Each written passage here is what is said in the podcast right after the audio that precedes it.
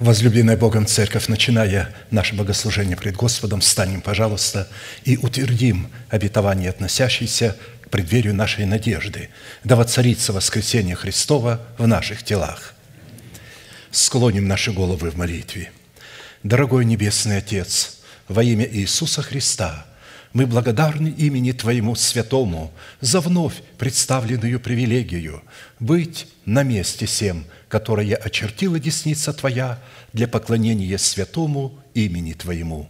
И ныне позволь наследию Твоему во имя крови завета подняться на вершины для нас недосягаемые и сокрушить всякое бремя и запинающий нас грех. Да будут прокляты в этом служении, как и прежде, все дела дьявола, болезни, нищета, преждевременная смерть, демоническая зависимость, всевозможные страхи, депрессии, разрушение, косность, невежество – все это да отступит от шатров святого народа Твоего. И ныне встань, Господи, на место покоя Твоего Ты и ковчег могущества Твоего – и да облекутся святые Твои спасением Твоим, и да возрадуются пред лицом Твоим. Дай нам больше от Духа Твоего. Пропитай нас Духом Твоим святым. Позволь нам найти светлое лицо Твое. Я представляю это служение в Твои божественные руки. Види его рукою превознесенную. Великий Бог, Отец и Дух Святой. Аминь. Да благословит вас Господь, можете садиться. Итак, как всегда, прежде чем мы начнем исследовать неисследимое наследие Христово и погружаться в глубины нашего наследия неизменным эпиграфом к исследованию нашего наследия, Евангелие Луки, 24 глава, 44 стих. «И сказал Иисус ученикам Своим, вот то, о чем я вам говорил еще бы с вами, что надлежит исполниться всему написанному о мне в законе Моисеевом и в пророках и псалмах». И так, чтобы нам, как причастникам тела Христова, разделиться Христом исполнение всего написанного о Нем в Писании – мы продолжим наше исследование в направлении нашей соработы с истиною Слова Божие и со Святым Духом, открывающим истину в сердце, в том, что необходимо предпринять со своей стороны, чтобы получить право на власть, отложить прежний образ жизни, чтобы облечься в новый образ жизни. Ефесянам 4, 22, 24.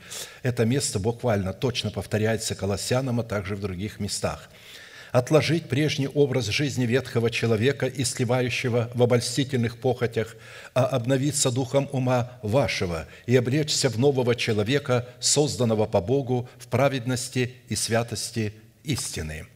Вновь не устану напоминать, что это является призванием каждого святого Божьего человека, рожденного от семени Слова истины. Не евангелизация – ни служения пастора, ни служения проповедника, евангелиста а, абсолютно нет. А, наше призвание – отложить прежний образ жизни, обновиться духом своего ума и облечься в нового человека. Все же остальные сферы служения – это уже дары благодати, которые Бог дает каждому по мере своей милости и чтобы мы могли друг друга назидать этими дарами. Но если эти дары не используются в направлении вот этого призвания, значит, мы незаконно используем дары благодати. И за то, что мы незаконно их использовали и не призывали к цели Вышнего звания во Христе Иисусе, к усыновлению нашего тела во Христе Иисусе, разумеется, мы утратим свое спасение, и вместо небес, куда мы направляемся, мы окажемся у ворот ада с большим удивлением. Целые собрания будут вопрошать своих пасторов, куда ты нас привел? Но будет поздно. У вас у всех, помимо вашего пастора, была такая же Библия. И вы часто кричали «Моя Библия». Так вот, Бог покажет в Своем Слове, что было его призванием для каждого отдельного человека – и для выполнения этой повелевающей заповеди, то есть нашего изначального призвания, задействованы три судьбоносных, повелевающих и основополагающих действия – отложить, обновиться, облечься. Мы отметили, что именно от решения этих трех судьбоносных действий «совлечься», «обновиться» и «облечься» будет зависеть, обратим ли мы себя в сосуды милосердия или же в сосуды гнева, а вернее, состоится совершение нашего спасения, которое дано нам в формате залога, то есть в семени. Оно не дано в плоде. Когда дается семя, а не плод, вы не можете обладать вашим спасением семени, и в залоге не можете обладать.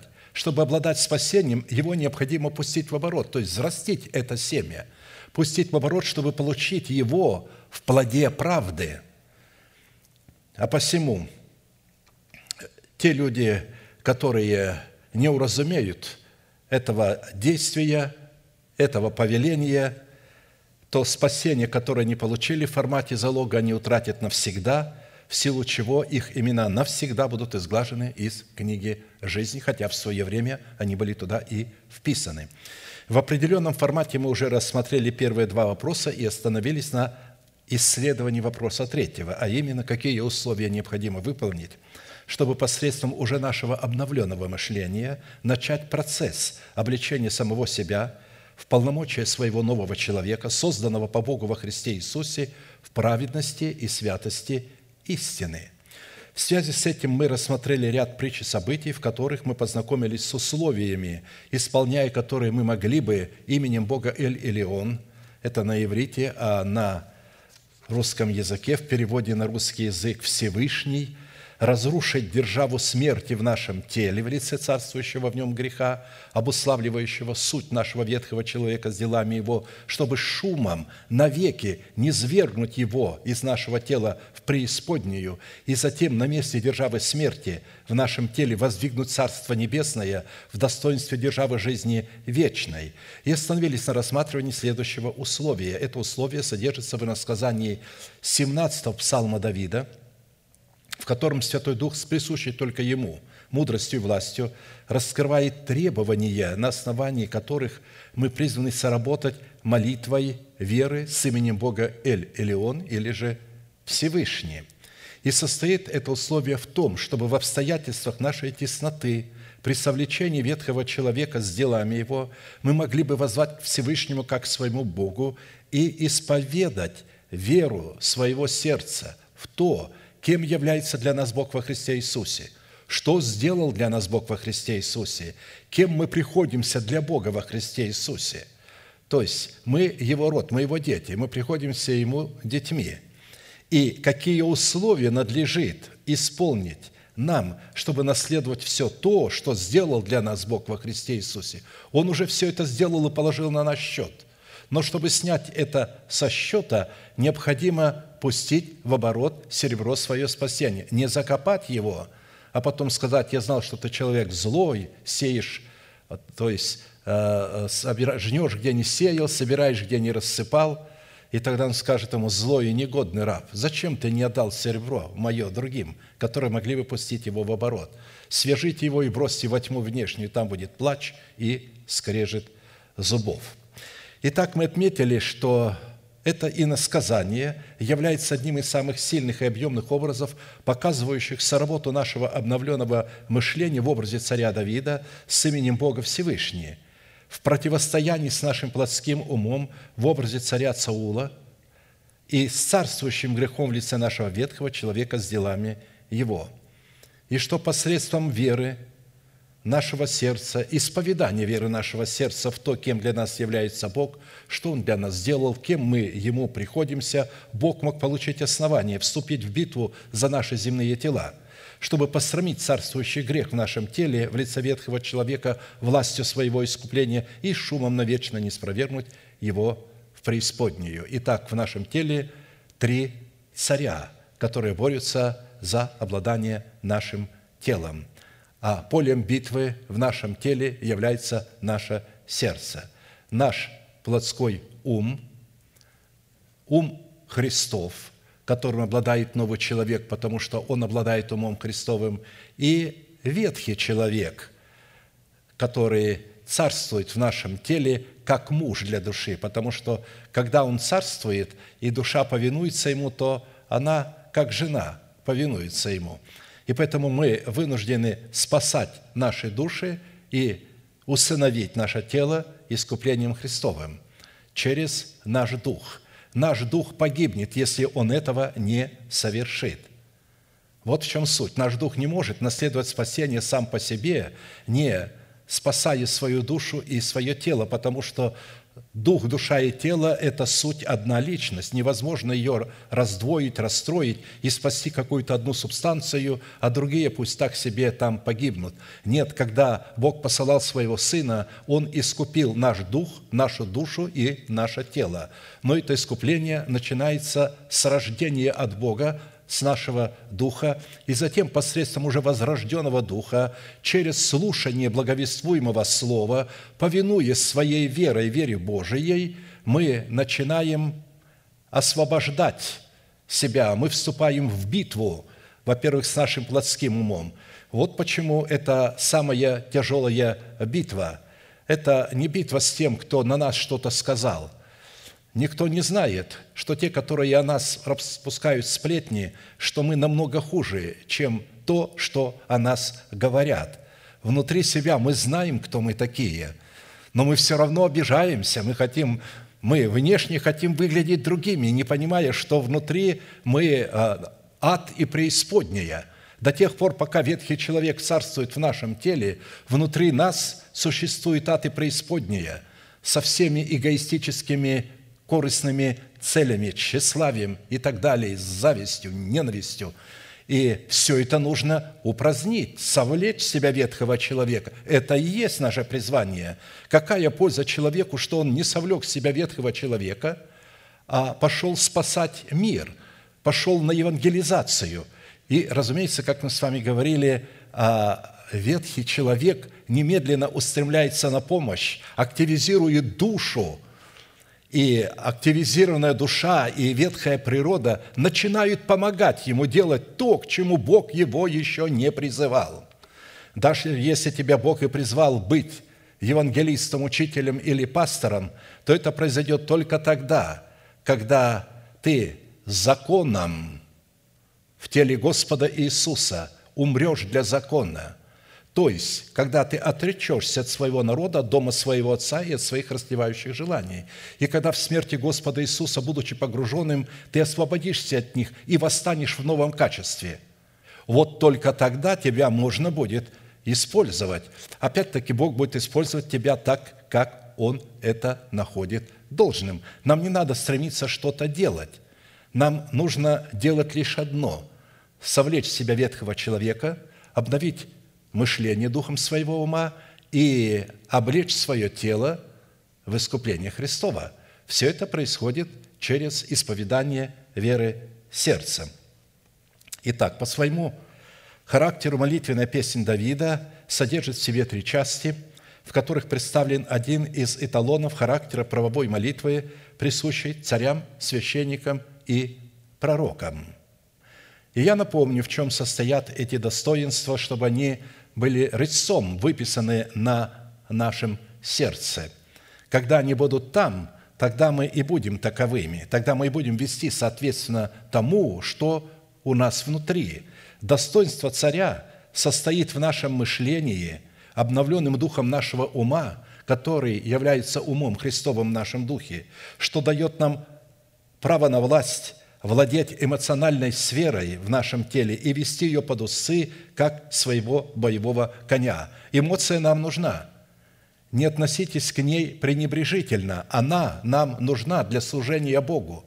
Только она нужна не в качестве царя, который руководит нашим мышлением, возбуждается и заставляет обслуживать мышление и члены тела вот эту похоть или эту страсть или эти чувства.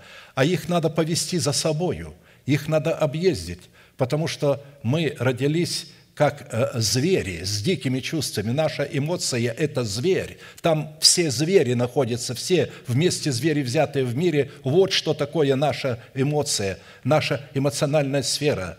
То она хочет одного, то она хочет другого, то она готова разодрать на куски какого-то человека только потому, что он не то что-то сказал и так далее. Хорошо, достоинство священника дает нам власть направо прибегать к Богу в достоинстве воина молитвы, чтобы совершать правовое ходатайство за усыновление нашего тела искуплением Христовым. Никто не может это сделать за нас. Ни пастор, ни собрание святого народа. Ты сам должен это делать. Ты должен стать царем и священником – и ходатайствовать пред Богом, как правовой ходатай, за усыновление своего тела искуплением Христовым, ходатайствовать словами, правовыми словами молитвы по воле Божией. Достоинство пророка дает нашему новому человеку право входить в довер, потому что наш разум, несмотря на то, что он обновлен, он не имеет права входить в довер, в святая святых. Князь приходит только к порогу, и там его жертву несет священник и пророк – Поэтому именно достоинство пророка дает священнику входить в довир. Всякий священник одновременно являлся пророком, чтобы вы знали, потому что Бог говорил через священников, они слышали голос Божий, они изучили весь закон, и он положен был у них в сердце. И поэтому они могли слышать голос Божий над крышкой золотого ковчега в своем сердце, а Богу это давало основание слышать голос нашего ходатайства и отвечать на него – Итак, в определенном формате мы уже рассмотрели первую часть и остановились на рассматривании второй части, которая раскрывает содержание правовой молитвы в восьми именах Бога Всевышнего, хотя их пятьдесят. Познание и исповедание полномочий, содержащихся в сердце Давида в восьми именах Бога, позволило Давиду возлюбить и призвать достопоклоняемого Господа, чтобы спастись от своих врагов.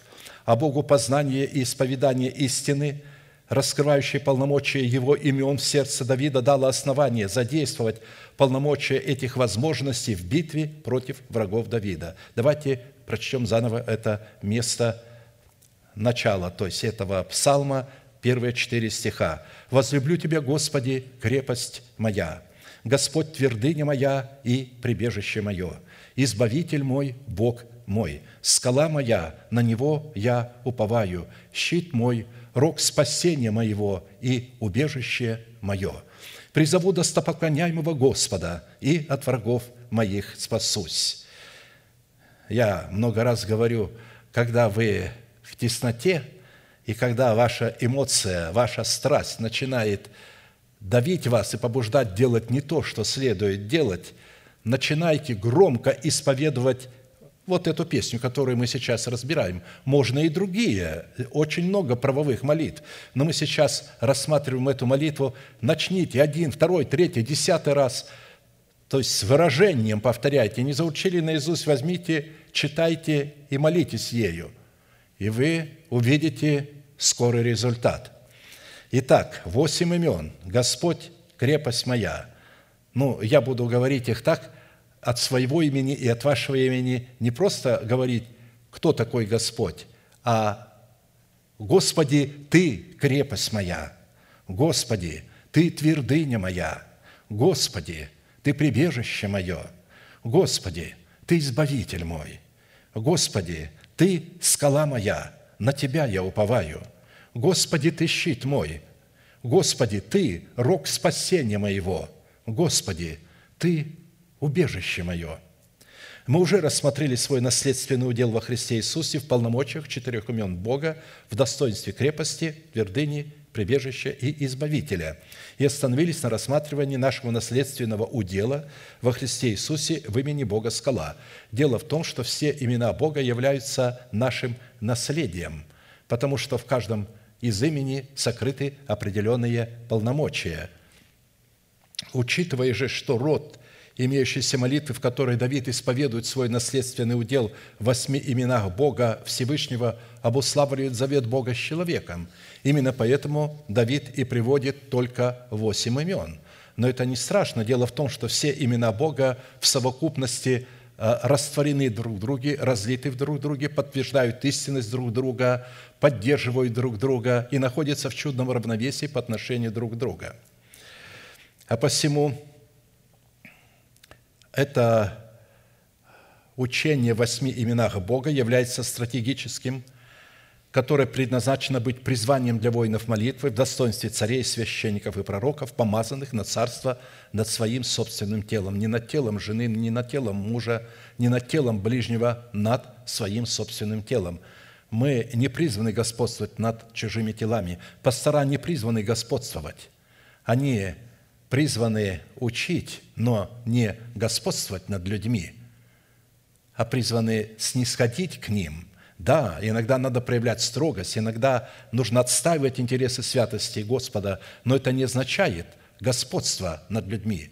Каждый человек сам должен принимать решение в отношении своего освящения, степени своего освящения и затем степени своего посвящения Богу.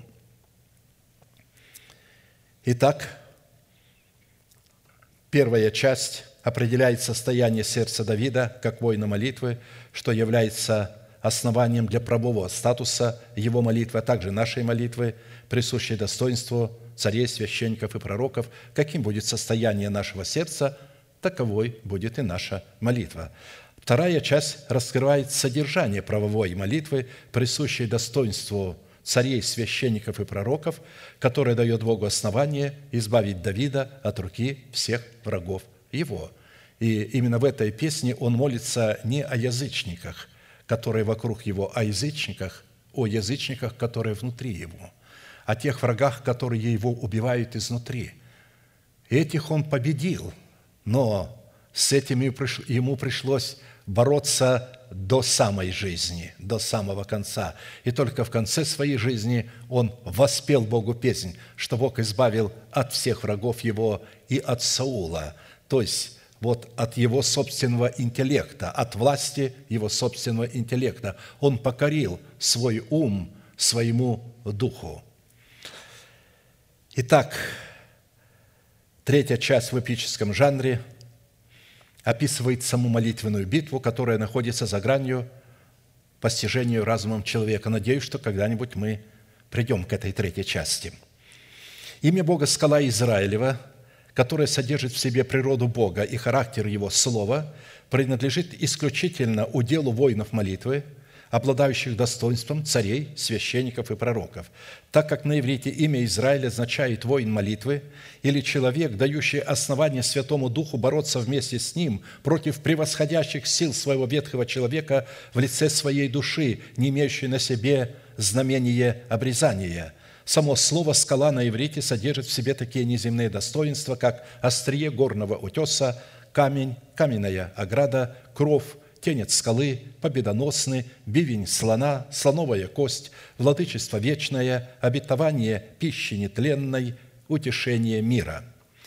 Итак, во-первых, имеющийся род молитвы, в которой Давид исповедует свое дело в восьми именах Бога Всевышнего, говорит о том, что данная молитва исходит из его сердца и творится в границах завета вечного, твердого и непреложного, заключенного нами с Богом. Во-вторых, данная молитва представлена в слове истины формате стратегического учения, которое предназначено быть нашим призванием, священными ризами для обречения нас, как воинов молитвы, в достоинство царей, священников и пророков, помазанных Святым Духом, осуществлять царство над своим собственным телом – в-третьих, в данной молитве восемь имен Бога содержат в себе совокупность всех имеющихся имен Бога, над которыми Бог в храме нашего тела возвеличил свое слово превыше всякого своего имени. Он возвеличил слово свое именно в храме нашего тела, а не где-то, а в храме, потому что его имена – это программа, и она не работает сама по себе вне программного устройства – и только в программном устройстве, которым является сердце человека, то есть храм Святого Духа, наше тело, там Бог возвеличивает свои имена при условии, что мы туда их внесли через наставление в вере. В-четвертых, в данной молитве жизнь Бога в восьми именах Бога, которые содержат в себе совокупность всех имеющихся имен Бога, находится в удивительном равновесии по отношению друг к другу, так как растворены друг в друге и подтверждают истинность друг друга. Когда мы исповедуем своими устами имена Бога, сокрытые в нашем сердце в формате Слова Божия, которое является в нашем сердце верой Божией, Бог получает основание привести в исполнение нашу молитву, так как она отвечает Его совершенной воле, то есть требованиям Его Слова, сокрытого в нашем сердце. Учитывая такой необходимый тендем или такой союз Бога и человека, связанный с обличением нашего перстного тела в жемчуг нетления, для нас становится жизненно важным определить в каждой сфере нашего бытия как роль Бога, так и роль человека, так как всеобщие печали большинству верующих в силу их невежества, которое является результатом их собственной жестоковыйности, свойственно пытаться исполнять роль Бога к своей собственной погибели, так как, пытаясь исполнять роль Бога, мы пытаемся выдавать себя за Бога. И не важно, что мы иногда этого не понимаем. Когда мы этого не понимаем, и мы еще младенцы, душевные люди, Бог вменяет это нам в грех, но не грех смерти. Но когда время младенчества проходит, а мы продолжаем исполнять роль Бога, пытаться ее исполнять – просить то, что Бог сказал не просить. Есть вещи, которые мы не, не должны просить у Бога. Мы не можем просить у Бога одежду, обеспечение, машину, дома. Он сказал, вы можете просить у меня одно, чтобы познать меня. Ищите Царство Божие в моей правде, а это остальное – моя роль, это моя прерогатива, это все приложится вам. Нет – мы начинаем просить то, что является ролью Бога. Господи, благослови, дай то, дай то, дай это. Он сказал, ты ищи вот это, а тогда я тебе это дам, как бесплатное приложение. Как я часто говорю, в Советском Союзе хорошие книги продавали с бесплатным приложением. А, то есть там а, а, были конспекты ЦК КПСС. То есть потому что их никто не читал, они никому не были нужны. Но чтобы держать людей в этой идеологии, они эту идеологию давали бесплатно, специально э, какой-нибудь хорошей, редкой книги, когда выстраивалась большая очередь, и вот они получали бесплатно это. Так и здесь Бог говорит, вот это настолько бесценно, что я тебе это даю бесплатно, тебе за это не надо, не надо платить ничего – а вот за то, чтобы найти Царство Божие в правде, нам нужно платить весьма высокую цену, цену своей жизни. Нам нужно отречься от всего, взять свой крест и последовать за Ним. А для того, чтобы обладать вот этими материальными благами, нам абсолютно ничего не надо платить. Бог об этом уже позаботился. Итак, чтобы отличать свою роль от роли Бога, мы пришли к необходимости рассмотреть четыре классических вопроса. Какими характеристиками и категориями определяется в Писании наш наследственный удел в имени Бога «Скала Израилева». Так называл Давид Господа в своей последней молитве. Его последняя молитва, он сказал, «Говорил о мне скала Израилева». Какое назначение в реализации нашего спасения, в основании которого лежит усыновление нашего тела искуплением Христовым, призван выполнять наш наследственный удел в имени Бога скала? Какую цену следует заплатить, дабы дать Богу основание быть нашей скалой в реализации нашего спасения или же спасения своей души и своего тела, данного нам в семени Царства Небесного в формате залога, который мы призваны пустить в оборот, чтобы получить это спасение в свою собственность. В-четвертых, по каким результатам следует определять, что Бог действительно является нашей скалой в реализации нашего призвания, состоящего в усыновлении нашего тела искуплением Христовым. Только взрастив в едеме своего сердца древо жизни, в плоде кроткого языка, как написано, кроткий язык древа жизни, притча 15.4. Я хочу, чтобы меня услышали те, кто смотрит по телевизору, что древо жизни – это не нечто какое-то такое э, заоблачное, э, тайна какая-то, интрига какая-то, которую надо истолковывать. Древо жизни мы призваны взрастить сами в едеме нашего сердца. И мы видим здесь, что древо жизни определяется в кротком языке. Конечно, можно распространить его больше и проповедовать о нем, что это за кроткий язык – вот, и так далее.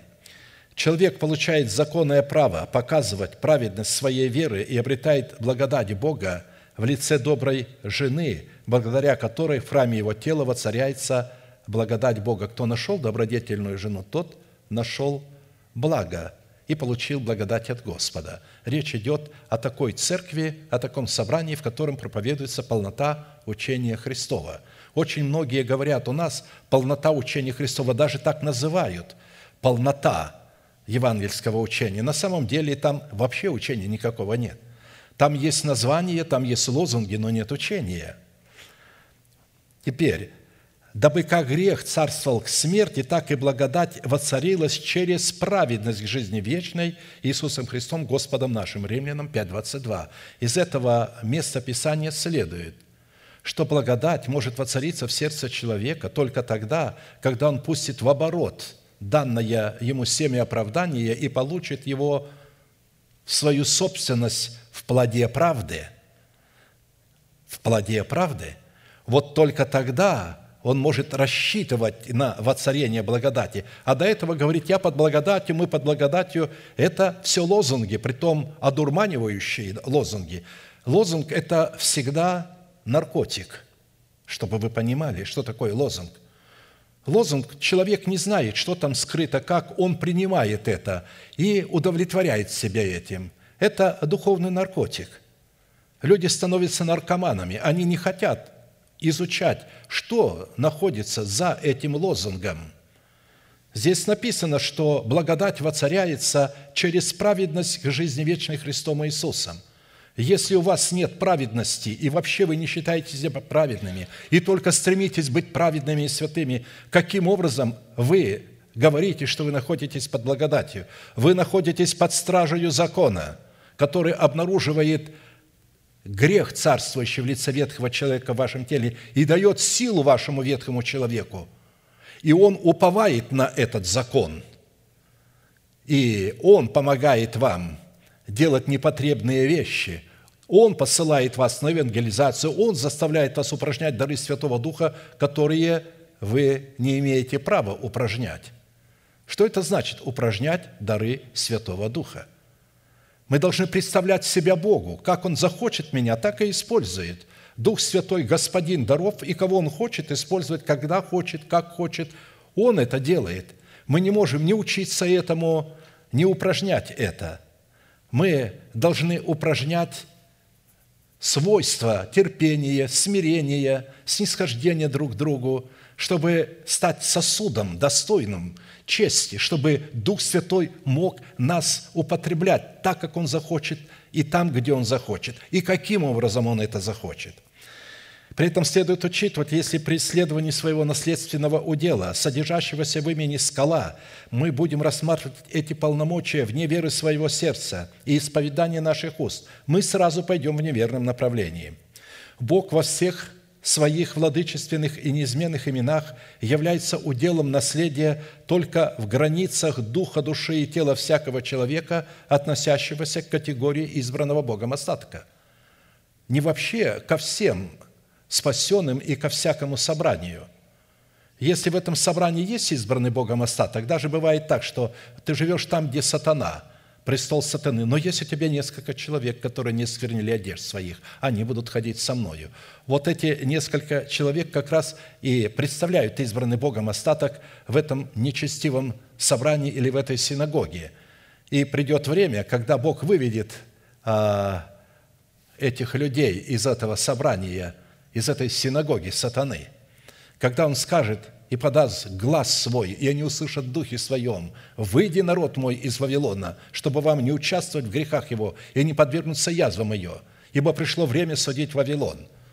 То есть из одних собраний Бог будет убирать этих нечестивых, связывать в связке, а в других собраниях Он будет выводить этих людей, оставляя этот Вавилон и эту синагогу на жатву, на погибель, потому что начинается жатва –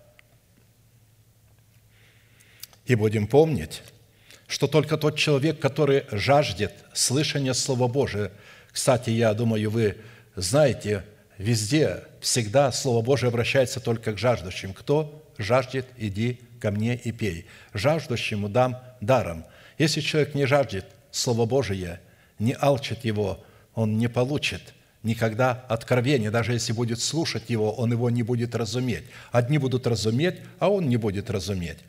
Поэтому только тот человек, который жаждет слышания Слова Божия, вникает в это Слово, живет этим Словом, пребывает в этом Слове, и это Слово пребывает в нем, сможет устоять в битве против древнего змея и избежать обольстительных сетей дьявола во всяких нововведенных служениях, которые сегодня очень шумные и в которых творится очень многого чудесного – только этот человек сможет избежать сетей дьявола, вот этих, чтобы наследовать спасение своего тела искуплением Христовым. Так как суть первых двух вопросов уже была предметом нашего исследования, мы остановились на рассматривании вопроса третьего, связанного с условиями, выполнения которых дает Святому Духу основание вести нас в наследие удела в имени Бога скала Израилева. Мы рассмотрели пять составляющих цены, дающие Богу основание быть нашей скалой, и остановились на рассматривании шестой составляющей.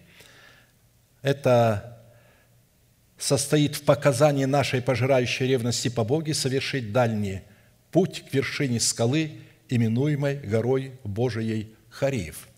Я напомню, что путь к вершине горы Божией Хариф – это путь тотального освящения, преследующего цель тотального посвящения Богу, который мы стали рассматривать в недрах нашего сокровенного человека – если мы будем рассматривать данное событие вне пределов своего сердца и вне пределов святилища в лице воинов молитвы, поклонников Бога, у нас не будет никакой возможности совершить формат имеющегося освящения, призванного стать ценой, дающей нам власть на право войти в наследие своего удела в имени Бога скала Израилева. В определенном формате мы уже рассмотрели в данном событии четыре составляющие выраженной – в совершении тотального освящения, преследующего цель тотального посвящения Богу. Первая составляющая цены тотального освящения в данном событии, дающая нам власть на право наследовать свой наследственный удел в имени Бога скала Израилева, состояла в вынесении приговора суда царю израильскому Ахаву, что в сие годы не будет ни росы, ни дождя, разве только по нашему слову. Под образом Ильи в данном событии мы стали рассматривать нашего сокровенного человека, пришедшего в мужа совершенного в меру полного возраста Христова. Под образом царя Хава мы стали рассматривать разумную сферу нашей души, над которой господствует расслевающая похоть плоти в образе или же в лице его жены Иезавели. Вторая составляющая цены нашего тотального освящения, которая уже была предметом нашего исследование состояло в совершении пути к вдове, живущей в Сарепте Сидонской. Статус вдовы из Сарепты Сидонской – это статус как души Ильи, так и нашей души, который указывал на смерть ее мужа, то есть а, на смерть ветхого человека, царствующего греха а, в теле Ильи, а также в нашем теле – это образ царствующего греха в нашем теле, для которого мы умерли в смерти Господа Иисуса, где мы законом умерли для закона. Образом ворот города Сарепты, у которых Илья встретился с вдовой этого города, когда она собирала дрова, то есть молитвенные слова собирала. Мы знаем, что дрова для э, жертвенника – это молитвенные слова, а огонь – это Дух Святой, который будет их воспламенять. Поэтому образом э, ворот города Сарепты являются как уста Давида, то есть Ильи, так и наши уста, очищенные в плавильне испытания, чтобы избавить наши уста от всякого инородного присутствия гнилых и праздных слов. Слова Господни, слова чистые, серебро очищенное от земли, в горниле семь раз переплавленное.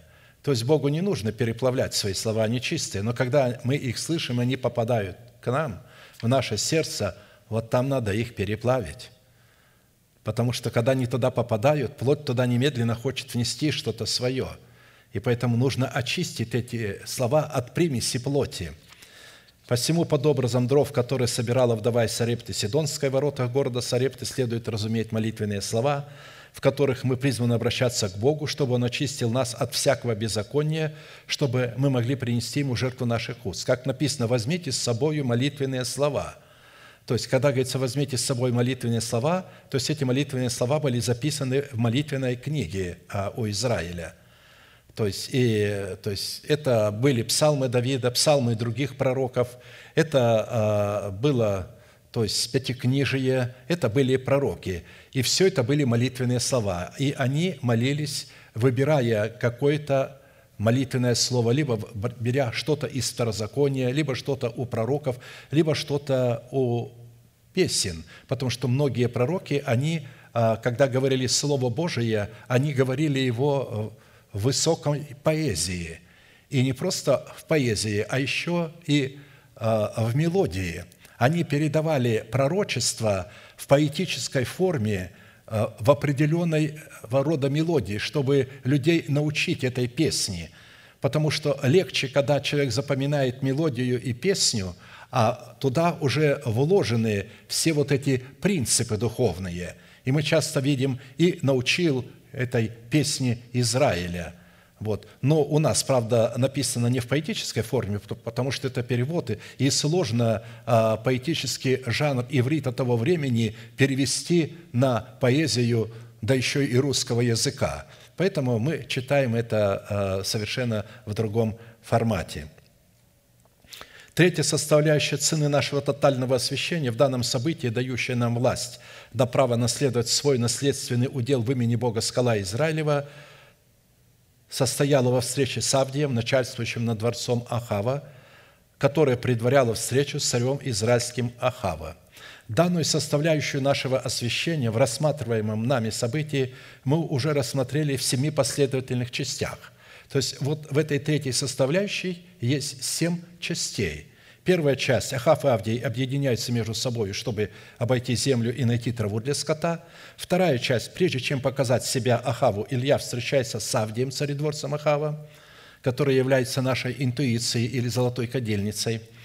Третья часть – Илья показывает, наконец, себя самому Ахаву и повелевает ему собрать всего Израиля на горе Кормил. Четвертая часть – Илья во время вечерней жертвы пред глазами Ахава и всего Израиля – сооружает на горе кормил жертвенник Господень из двенадцати камней. Пятая часть. Илья во время вечерней жертвы пред глазами Ахава и всего Израиля не сводит огонь с неба на жертвенник Господень. Шестая часть. Илья, исполненный полномочиями огня Святого Духа, повелевает народу схватить всех пророков Валовых, и, отведя их потоку Кисону, он заколол их там.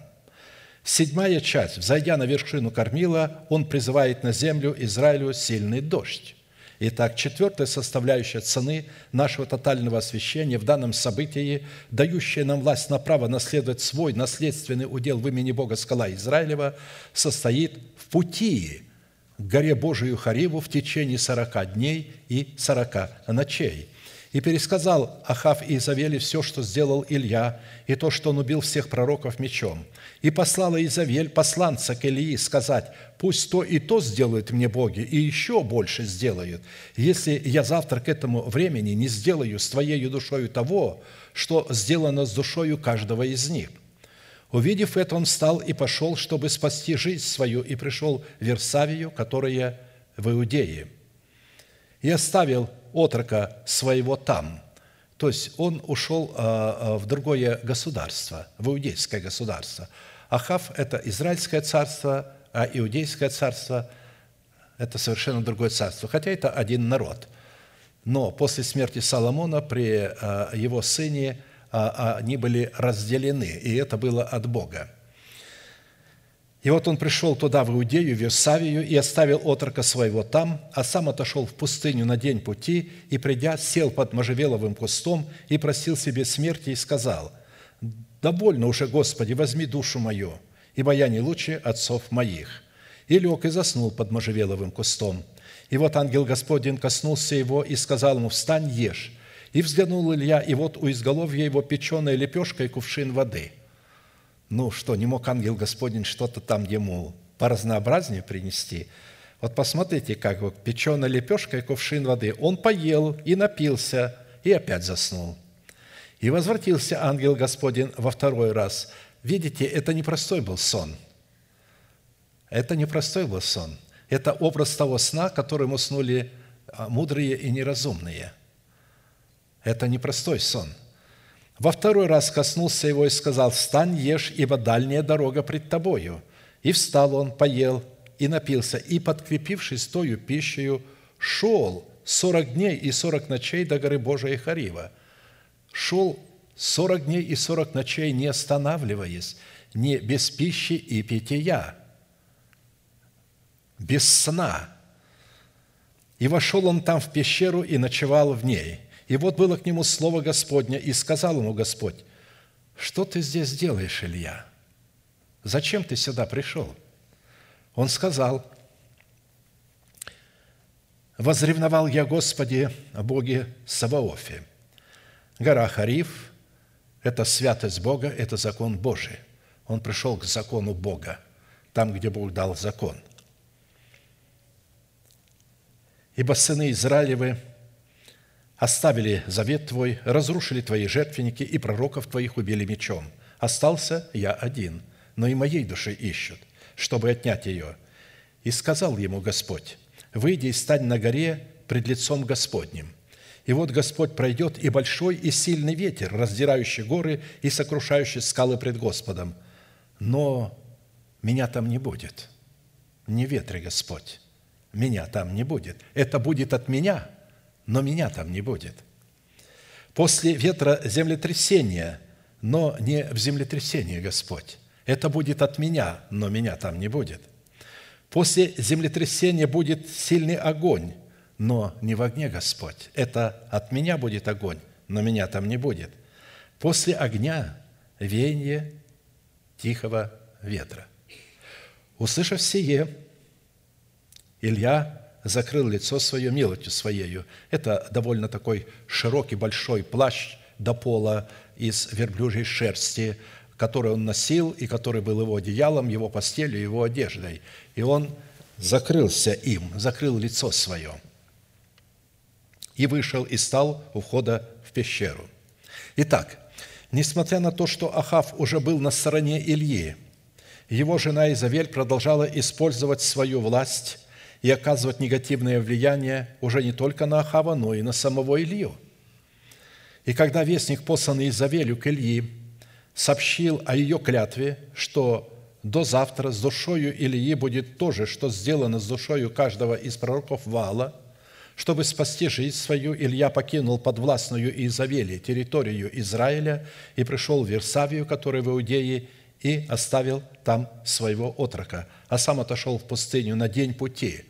То есть, посмотрите, э, оставил отрока и отошел достаточно далеко, на день пути. Это целый день он шел – и только потом остановился. И сел под можжевелым кустом, и просил себе смерти, и сказал, «Довольно уже, Господи, возьми душу мою, ибо я не лучше отцов моих». И лег и заснул под можжевеловым кустом. Итак, Версавия, куда пришел Илья, на иврите означает Беер-Шива, что означает «колодец семи» или «колодец клятвы». Это место, где в свое время Авраам и Авимелех, царь Герара, заключили между собой союз и договор у колодца, который выкопал Авраам, где они поклялись не причинять вреда друг другу. То, что вот сейчас произошло с Израилем, мир между а, а, значит, э, арабами и Израилем, они назвали это завет Авимелеха с Авраамом. И те, и другие. Итак, они заключили договор здесь у колодца, который выкопал Авраам, где они поклялись не причинять уже вреда друг другу. Для закрепления договора Авраам дал Авимелеху семь овец. Отсюда и название «колодец семи». Когда Авраам жил в Версавии, он устроил там жертвенник и призвал имя Господа. Авимелех – это не имя царя, а титул всех филистимских царей, точно так же, как слово «фараон» являлось титулом всех царей Египта – Усталость после напряженности и опасной деятельности в земле Израилевой и относительная безопасность в Иудее склонили Илью ко сну, и он забылся в своем сне под воздействием Святого Духа. И вот ангел Господень коснулся его и сказал ему, «Встань, ешь». И взглянул Илья, и вот у изголовья его печеная лепешка, кувшин воды, и он поел и напился, и опять заснул. И когда ангел Господень возвратился во второй раз, коснулся его и сказал, «Встань, ешь, ибо дальняя дорога пред тобою». Он встал, поел и напился, и, подкрепившись тою пищею, шел сорок дней и сорок ночей до горы Божией Харива. Сорок дней, сорок ночей не ел, не пил, не спал. И вошел он там в пещеру и ночевал в ней. А на утро уже Господь возвал к нему, что ты здесь делаешь? Это была последняя и заключительная часть освящения, которая являлась необходимой ценой за право на власть наследовать удел в имени Бога скала Израилева. Число 40 является образом, в котором Бог восполняет алканье и жажду своей святости как в человеке, так и над человеком. И для одних восполнение алкания святости Бога служит к погибели, а для других восполнение алкания святости Бога служит для очищения от всякого чуждого и народного вкрапления плоти.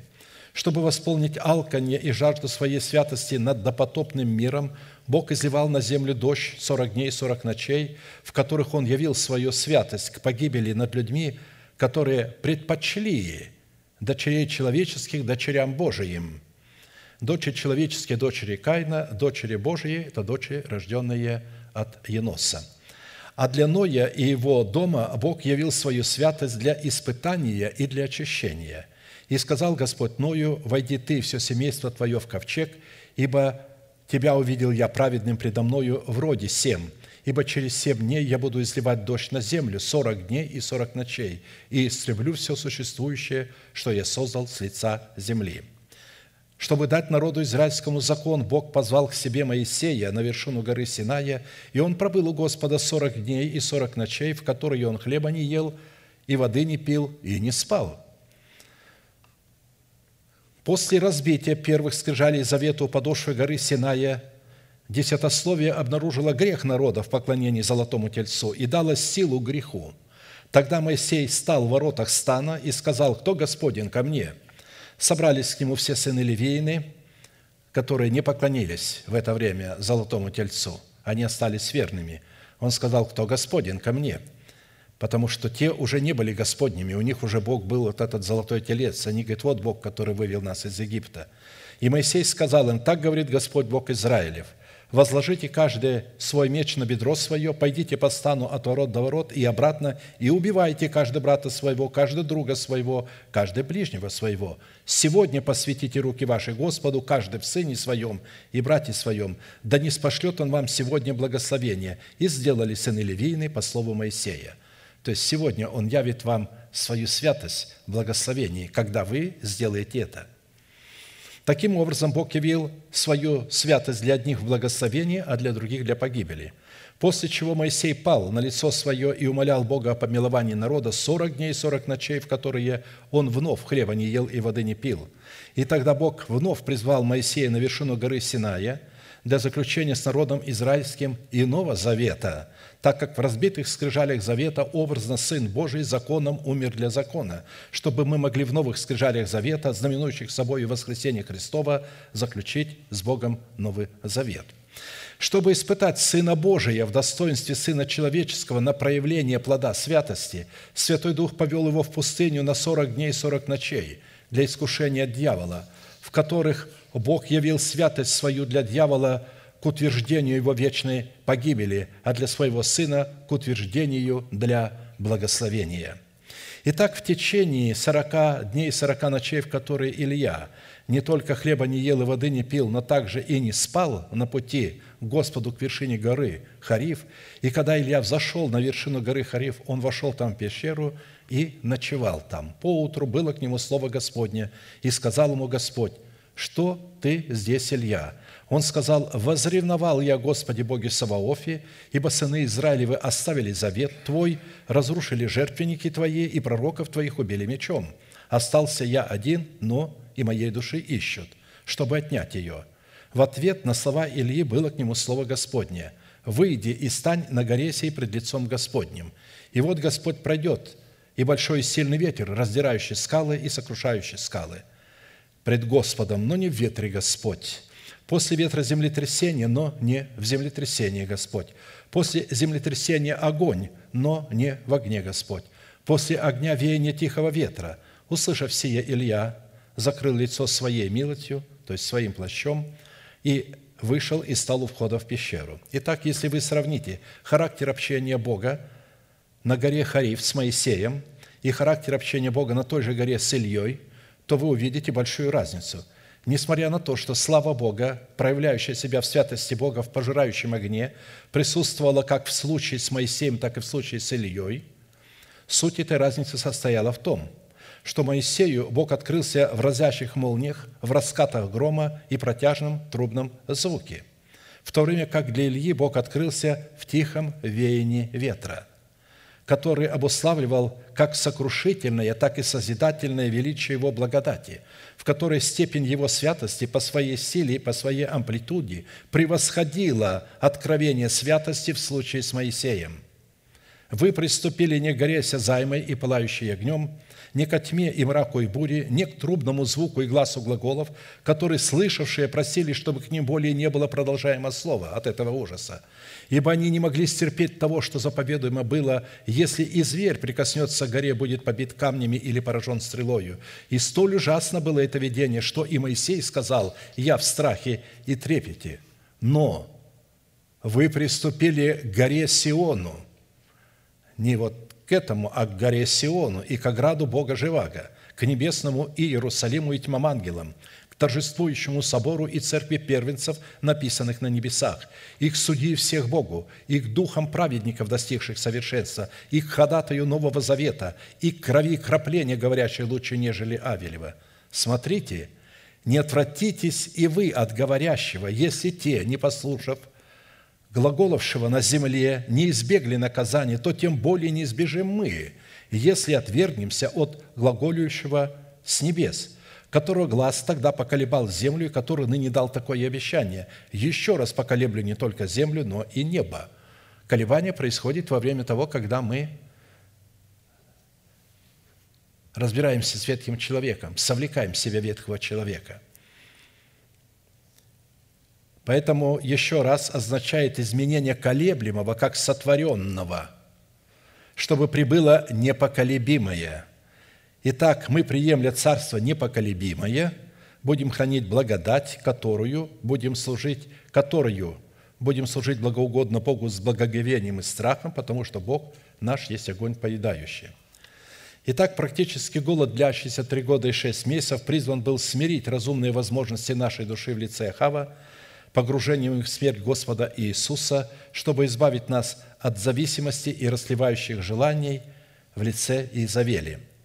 Образ следующих событий после встречи с Богом на горе Хариф относится к нашему тотальному посвящению, которое является результатом нашего тотального и лишь всеобъемлющего освящения, которое охватывает все сферы нашего бытия, по которым нам следует испытывать себя на предмет нашего тотального посвящения Богу. Итак, седьмая составляющая цены, дающая основание Богу быть нашей скалой, состоит в плате за право быть голубицей Всевышнего, находящейся в ущелье скалы под кровом утеса. «Голубица моя в ущелье скалы под кровом утеса, покажи мне лицо Твое, дай мне услышать голос Твой, потому что голос Твой сладок, и лице Твое приятно». Песни песни 2.14. Находиться под кровом утеса, которые представлял образ убежища от царствующего греха, живущего в нашем теле, это укрываться в смерти Господа Иисуса через признание над собой власти человека, поставленного нести за нас ответственность в теле Христовом. Услышать глаз Господа в голосе человека, поставленного Богом, нести за нас ответственность, который повелевает нам показать свое лицо и услышать наш голос, означает – воспринять для своего тела воскресение Христова, воздвижение в нашем теле державы жизни. А для этой цели необходимо заплатить цену за право обладать природой Святого Духа, обусловленной природой голубя, потому что это будет совершать в нашем теле Святой Дух. Для этого нам надо обладать природой Святого Духа, а для этого нужно, чтобы Он был в храме нашего тела как Господь и Господин – Природа Святого Духа представлена в Писании в достоинстве простоты голубя. Поэтому он и говорит, голубица моя, то есть человек становится подобным Святому Духу по своей природе. она, а, и вот эта простота голубя, она выражает себя в статусе раба Господня, что позволяет Богу или же Святому Духу быть воином молитвы, притворяющим совершенную волю Бога в исполнении через нашего сокровенного человека или же вместе с нашим сокровенным человеком, движимым и водимым Святым Духом. Дух Святой не может это сделать без нашего ходатайства, а мы своим ходатайством без его ходатайства не можем сделать. Мы должны молиться вместе со Святым Духом. Это и есть воин молитвы, который дает основание Святому Духу или позволяет ему молиться вместе с собой против сил преисподней в лице его ветхого человека. «Вот я посылаю вас, как овец среди волков, и так будьте мудры, как змеи, и просты, как голуби». Слово «простота» или «простой» в оригиналах греческого и еврейского языка переведены на русский язык с разных слов. А так как в русском языке не существует столько вариантов этого слова, существует только один вариант, обусловленный словами «прост», «простой» и «простота», которые имеют один общий смысл. Нам необходимо будет в каждом отдельном случае, где в Писании встречаются слова «прост», «простой» и «простота», обращаться к оригиналу – с которого переведены эти слова, чтобы узнать подлинный смысл и значение этого слова в каждом отдельном случае. Например, слово «простой» во фразе «будьте просты, как голуби» употребляется в греческом языке только по отношению к чистому золоту и серебру, которое переплавлено огнем и очищено от инородных примесей, а также к чистому вину, которое не имеет в себе никаких иных добавок и не разбавлено водою. Вот что имеет слово будьте просты, как голуби. Потому что э, на русском языке слово «простой» – это чуть ли не дурачок. Да, это такой простой. Он, его можно обхитрить, он всему верит, всему доверяет. А, но в Писании слово «простой» употребляется абсолютно в разных э, случаях, переведено только на одно у нас слово, потому что у нас нет других слов, а там это слово совершенно обозначает другой смысл – а посему производное от слова «простота», слово «простой» в греческом языке в данном месте означает «чистый», «невинный», «неповрежденный», не имеющий посторонних примесей. На иврите аналогичное греческому слову «простота» означает совершенство, полнота, цельность, непорочность. Более же полный смысл слова «простой» в данном месте – как на иврите, так и на греческом, означает совершенный, единый, искренний, чистый, здоровый, правдивый, без обмана, незлобливый, кроткий, непорочный, миролюбивый, что указывает на желание заботиться, испытывать привязанность, находить удовольствие, желать добра, любить, относиться по-дружески, питать неподдельное искреннее чувство друг к другу. Разумеется, что в Писании существует и другое значение – слово «простой» переведено с еврейского языка, которое никак не может представлять простоту Святого Духа в простоте голубицы. Однако мы концентрируем свое внимание на простоте Святого Духа, которая призвана проявляться у нас в богоугодной простоте. Ибо похвала наша, сия есть свидетельство совести нашей, что мы в простоте и богоугодной искренности – не по плотской мудрости, но по благодати Божией жили в мире, особенно же у вас». 2 Коринфянам 1,12. Видите, что мы в простоте. Апостол Павел использует вот это слово, как что мы, а, значит, являемся чистым золотом и серебром, очищенным от всяких примесей. Мы являемся чистым вином, без всяких добавок и без разбавления воды. Вот о чем Павел говорил. Вот какая у нас простота. Поэтому в данном случае слово «простота» переводится, так как это написано было на греческом языке, Павел писал Коринфянам, она переводится вот такими словами. Простота, прямота, искренность, безыскусственность, честность, прямодушие, щедрость, радушие, сердечное ласковое отношение, соединенное с гостеприимством и готовностью оказать помощь видите, э, что вложено в это слово «будьте просты, как голуби, голубица моя». Далее Павел пишет, «Ибо я ревную вас ревностью Божию, потому что я обручил вас единому мужу, чтобы представить Христу чистую девою, но боюсь, чтобы змей, как хитростью свою престил деву, так и ваши умы не повредились, уклонившись от простоты во Христе». Видите, если человек уклоняется от простоты, он позволяет, а, а, значит, что туда будет вкраплена плоть, что-то другое. Там уже не будет чистого золота, чистого серебра, потому что там будет Вавилон, там будет смешение божественного с человеческим. И Павел говорит, смотрите, чтобы ваши умы не уклонились от простоты во Христе, потому что именно таким образом змей прельстил Еву. Она уклонилась от простоты. Она должна была содержать цельность. Она не должна была позволять вообще разговаривать со змеем. Она должна была ему сразу заткнуть рот. Когда мысль приходит какая-то сатанинская, немедленно затыкайте рот. Пошел вон во имя Иисуса Христа, да запретит тебе Господь. И так, чтобы выиграть войну со своей ветхой натурой и стоящими за ней грехом и смертью, необходимо обладать простотой голубицы, находящейся в ущелье скалы, сопряженной с достоинством раба Господня, по которому определяется истинность простоты. «Погуби, погуби всех угнетающих душу мою, ибо я твой раб», молится Давид. Он обладал простотой голубицы – быть рабом Господа означает быть носителем Его печати, которая бы свидетельствовала о нашей принадлежности Богу. Это говорит о том, что он помышлял о духовных вещах, и на его челе была печать Божия. Поэтому человеку, у которого есть печать Божия на челе, который мыслит о небесном, о горнем, то это означает, что он раб Господен. А посему быть рабом Господним – это быть носителем Его печати, которая свидетельствует о нашей принадлежности Богу. В древности рабы имели определенное клеймо на своем теле, которое служило доказательством, по которому можно было бы определять их конкретную принадлежность к определенному собственнику или хозяину.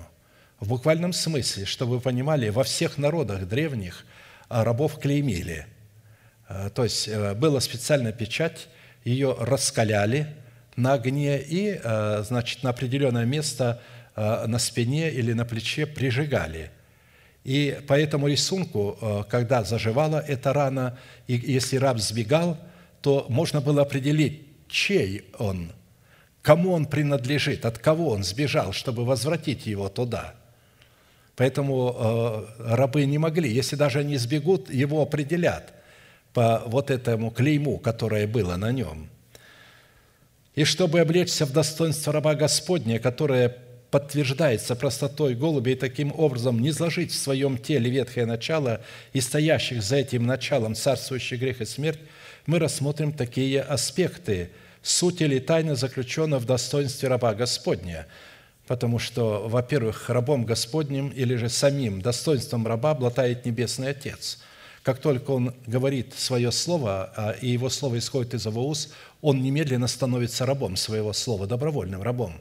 Он чтит свое слово, зависит от своего слова и бодрствует в храме нашего тела, чтобы оно исполнилось.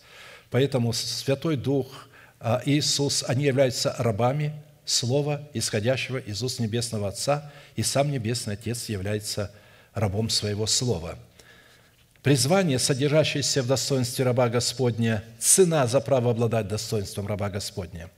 В земном понимании определения раб – это человек, который в силу определенных причин, с одной стороны, был лишен своих суверенных прав на выражение своей воли, а с другой стороны, вынужден был исполнять волю своего господина, который поработил его и которому он сам продался в рабство – и во главе самого унизительного рабства, которое порабощает нашу волю, стоит Господин в лице нашей ветхой натуры, унаследованной нами от суетной жизни отцов.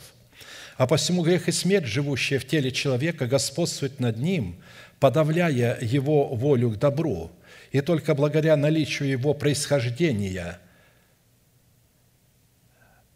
от суетной или же греховной жизни отцов – то есть, почему он это делает? Благодаря наличию его происхождения от суетной или же греховной жизни отцов. Иисус отвечал им, истинно, истинно говорю вам, всякий делающий грех есть раб греха. В то время как всякий человек, творящий правду, является рабом праведности или же обладает статусом раба Господня. С одной стороны, человек, обладающий статусом раба Господня, это человек, который был выкуплен Богом из рабства, греха и смерти – А с другой стороны, человек, обладающий статусом раба Господня, это человек, который из любви к Богу добровольно отказался от выражения своей воли в пользу выражения воли Божией. Он отказался от своих суверенных прав в пользу суверенных прав Бога или же добровольно на условиях Бога посвятил себя Богу и направил всю силу своей воли на выполнение воли Божией, в силу чего стал Назареем Божиим, нося на себе или же на своей голове злословие злословящих его. А посему определением, которым в Писании наделяется раб Господень, напрямую связаны с определением в человеке как природы Христа, так и природы Святого Духа, в силу чего в Писании, во-первых, статусом раба Господня – определяется личность Христа. На подвиг души своей он будет смотреть с довольством через познание Его, то есть своего Небесного Отца, Он праведник, раб мой, оправдает многих и грехи их на себе понесет.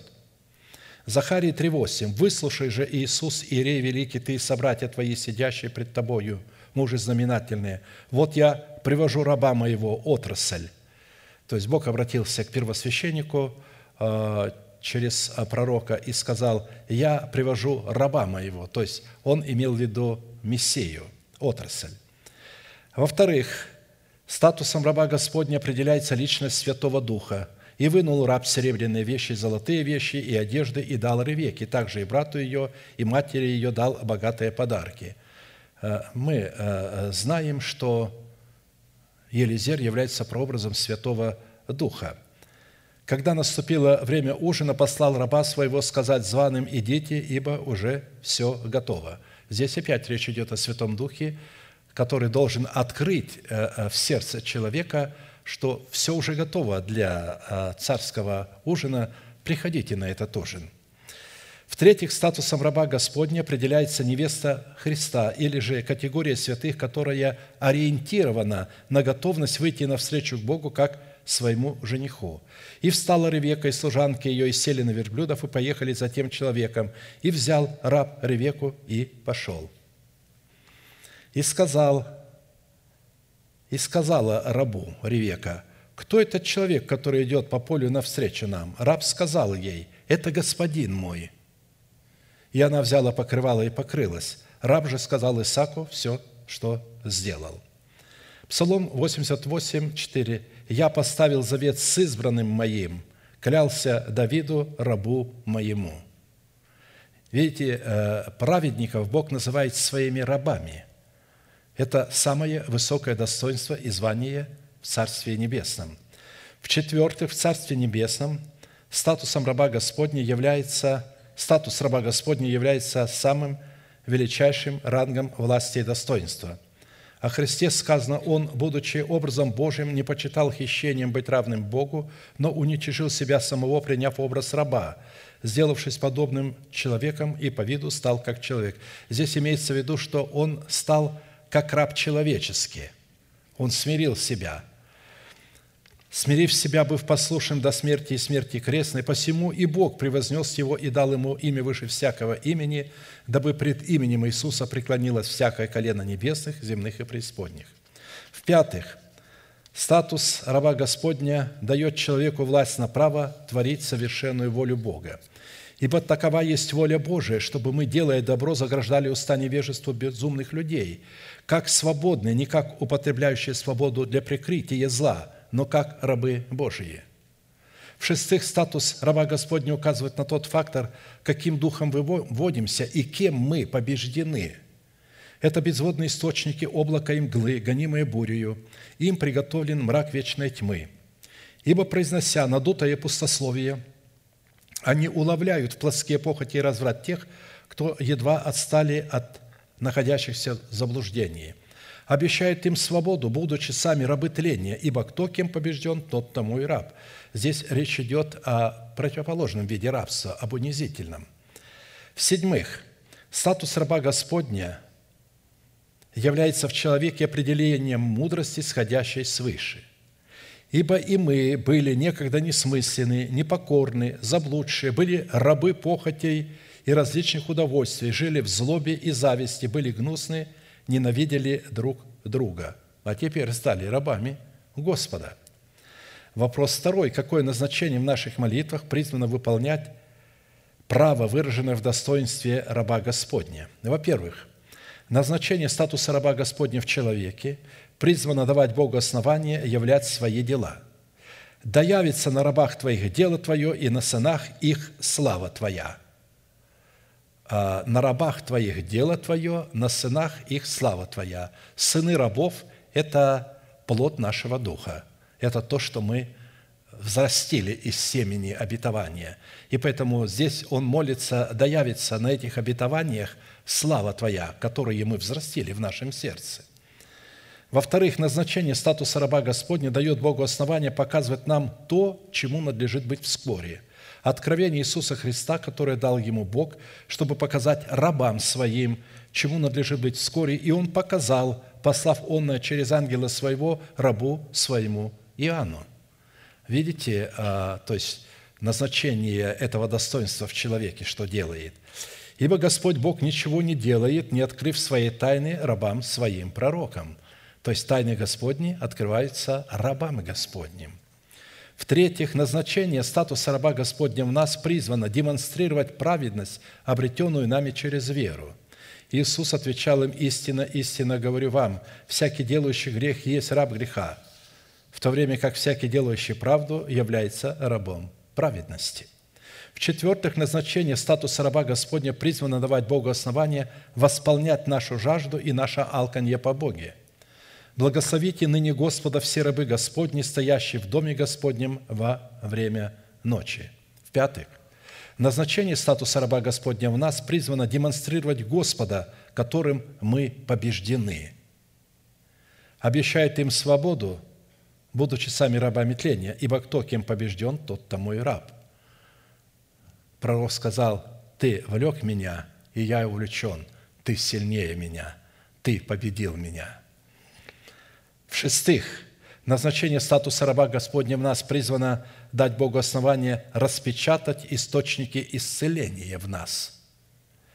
И увидите это, и возрадуется сердце ваше, и кости ваши расцветут, как молодая зелень, и откроется рука Господня рабам его, а на врагов своих он разгневается – это обетование исцеления нашего тела от ветхого человека. Не просто исцеление вот от болезней, которыми мы сейчас болеем, а здесь говорится о усыновлении нашего тела искуплением Христовым, когда уже никакая болезнь не сможет к нам подойти. И это будет в измерении времени. В-седьмых, назначение статуса раба Господня в нас призвано служить прославлением в нас Бога – и сказал мне, «Ты раб мой, Израиль, в тебе я прославлюсь». Исайя 49, 3. Видите, Бог может прославляться только в своих рабах, воинов молитвы. Израиль – это воин молитвы. «И голос от престола исшел, говорящий, хвалите Бога нашего, все рабы Его и боящиеся Его, малые и великие». Откровение 19, 5. Вопрос третий. Какую цену необходимо заплатить, чтобы обладать правом на достоинство раба Господня – мы рассмотрели определение и назначение. А теперь цена. Цена за право обладать статусом раба Господня состоит в смирении перед Богом.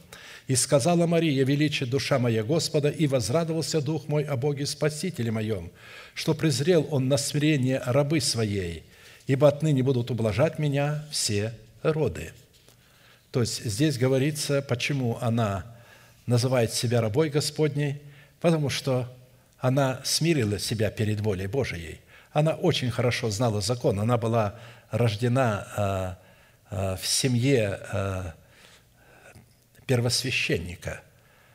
Она, была, она знала все. Все это в ее доме постоянно с утра до вечера изучали закон, и она очень его хорошо знала.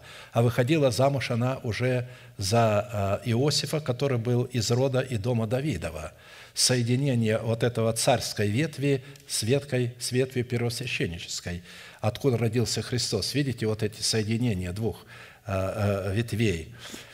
Э, во-вторых, цена за право обладать статусом раба Господня состоит в бодрствовании, в молитвах.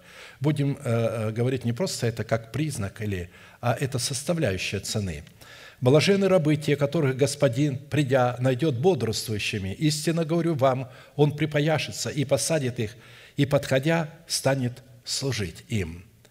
То есть это э, будет удивительное э, время, когда Бог начнет служить нам, посадит нас и будет служить нам. То есть это произойдет, когда наше тело будет усыновлено искуплением Христовым в измерении времени. В-третьих, составляющая цены за право обладать статусом раба Господня состоит в обладании иным духом или в принятии иного духа.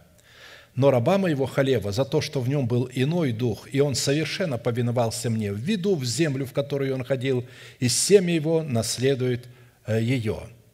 То есть под этой э, э, землей имеется в виду наше тело, что Бог ведет нас в тело наше усыновленное и искупленное, вот, и семя его, то есть ведет туда, имеется в виду то слова, то есть наши исповедания и те плоды, которые мы будем приносить семя, это сыновья, дочери. То есть те обетования, которые мы исповедали, Он нас вместе с этими обетованиями введет а, в эту землю. Он поклялся. Почему? Потому что в нем был иной а, дух. Когда ученики сказали, Господи, хочешь, мы пойдем, а, огонь не изведем, как Илья, на тех, о которых сказали, что они ходят именем Христа, там проповедуют и делают чудеса, исцеляют, но они не с нами. А Христос сказал, не знаете, какого вы духа. Запомните, все, кто не против нас, тот за нас – то есть они думали, что вот только они вот на это, а тут Христос пояснил, нет. Если они моим именем это делают и совершают, то они со мною. Вы не должны быть против их. Далее, составляющая цены за право обладать статусом раба Господня состоит в решении не забывать того, кто образовал нас. Помни это, Иаков и Израиль, ибо ты раб мой – я образовал тебя, раб мой, ты Израиль, не забывай меня. Образовал, я изваял тебя. То есть Бог своим словом через пророков изваял Израиля воина молитвы. Имеется в виду не все израильтяне, которые называют себя, а только те, которые являются воинами молитвы. В-пятых, составляющая цены за право обладать статусом раба Господня – состоит в способности не ссориться, быть приветливым ко всем и незлобливым. Рабу же Господа не должно ссориться, но быть приветливым ко всем, учительным и незлобливым. 2 Тимофея 2,24. Видите, он говорит это другому апостолу, более молодому своему ученику, чтобы тот знал, как следует себя вести служителю церкви. То есть не ссориться, быть приветливым ко всем и не злобливым, не носить злобу, не питать злобы, потому что если люди сделали что-то неправильно, не так, можно обличить и следует обличить, но не нужно злиться на них и носить злобу. Нужно быть приветливым, не ссориться и любить их от имени Христа. В-шестых, цена за право обладать статусом раба Господня состоит в уповании на Бога – кто из вас боится Господа, слушается гласа раба Его. Кто ходит во мраке без света, да уповает на имя Господа и да утверждается в Боге своем». Видите, только рабы Господни могут уповать на Слово Господне. Почему человек не может уповать на Слово Господне? Да потому что он не раб Господен. Он раб своего интеллекта, раб своих похотей, раб своих желаний. Возможно, раб человека, которого он выбрал путем голосования, или человека, который пришел и сказал, Бог меня послал, вот пророчество, вот видение, и так далее. В-седьмых, цена за право обладать статусом раба Господня состоит в представлении наших членов рабы праведностью на дела святые. Как предавали вы члены ваши в рабы нечистоте и беззаконию на дела беззаконные, так ныне представьте члены ваши в рабы праведности на дела святые. Аминь. Склоним наши колено, кому это невозможно, наши головы. Будем молиться, благодарить Бога за то слово, которое мы могли сегодня иметь. Дорогой Небесный Отец, во имя Иисуса Христа, мы благодарим Тебя за то слово, которое мы могли сегодня иметь. Да будет оно принято в добрую почву нашего сердца, и да принесет оно плод – мы благодарим Тебя за то, что мы Твои дети, что Ты образовал нас, что мы Твои рабы. Мы радуемся этому высокому достоинству, что быть Твоим рабом – это значит быть рабом Твоего Слова. Бодрствовать над этим Словом в своем сердце, даже если обетование Твое и замедлило. Ты сказал, жди, оно непременно придет и сбудется – чтобы только оно было ясно написано на скрижалях нашего сердца.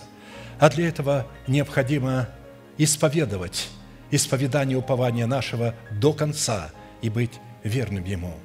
Благодарим Тебя, поклоняемся пред Тобою, великий Бог, Отец, Сын, Дух Святой. Аминь. Отче наш, сущий на небесах, да святится имя Твое, да приидет Царствие Твое, да будет воля Твоя – и на земле, как и на небе.